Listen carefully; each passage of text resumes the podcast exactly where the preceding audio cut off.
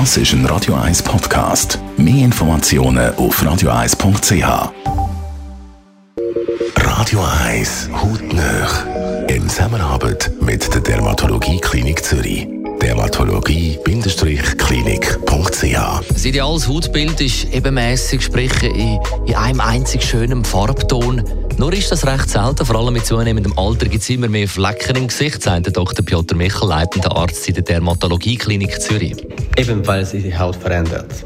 Und das in verschiedenen Ebenen. Also verändert sich im Pigment, in der Produktion von Pigment auch auch in der Dicke.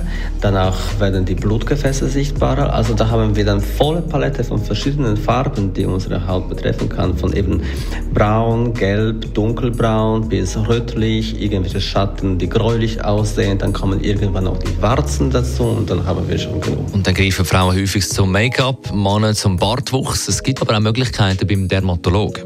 Also zuerst sollte man auch gut abklären, was für Flecken es gibt bei der, bei der Haut und ob alle einfach harmlos und nur ästhetisch störend sind. Und äh, wenn nicht, dann muss man auch dementsprechend handeln, weil manche Flecken, wie zum Beispiel kleine rote, raue Flecken, könnten zum Beispiel Vorstufen von weißem Hautkrebs sein.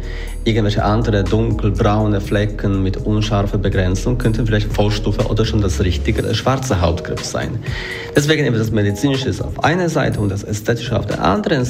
Und dann muss man auch bei den ästhetischen Themen doch noch differenzieren zwischen verschiedenen ähm, Fleckenarten und dementsprechend auch eine Behandlung auswählen. Manchmal ist es einfach eine Laserbehandlung, anderes Mal ist es vielleicht ein Peeling, noch ein anderes Mal konsequenter Sonnenschutz oder manchmal die Kombination von verschiedenen.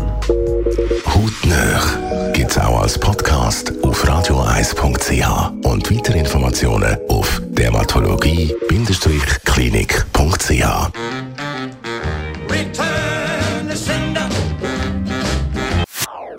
Das ist ein Radio 1 Podcast. Mehr Informationen auf radioeis.ch.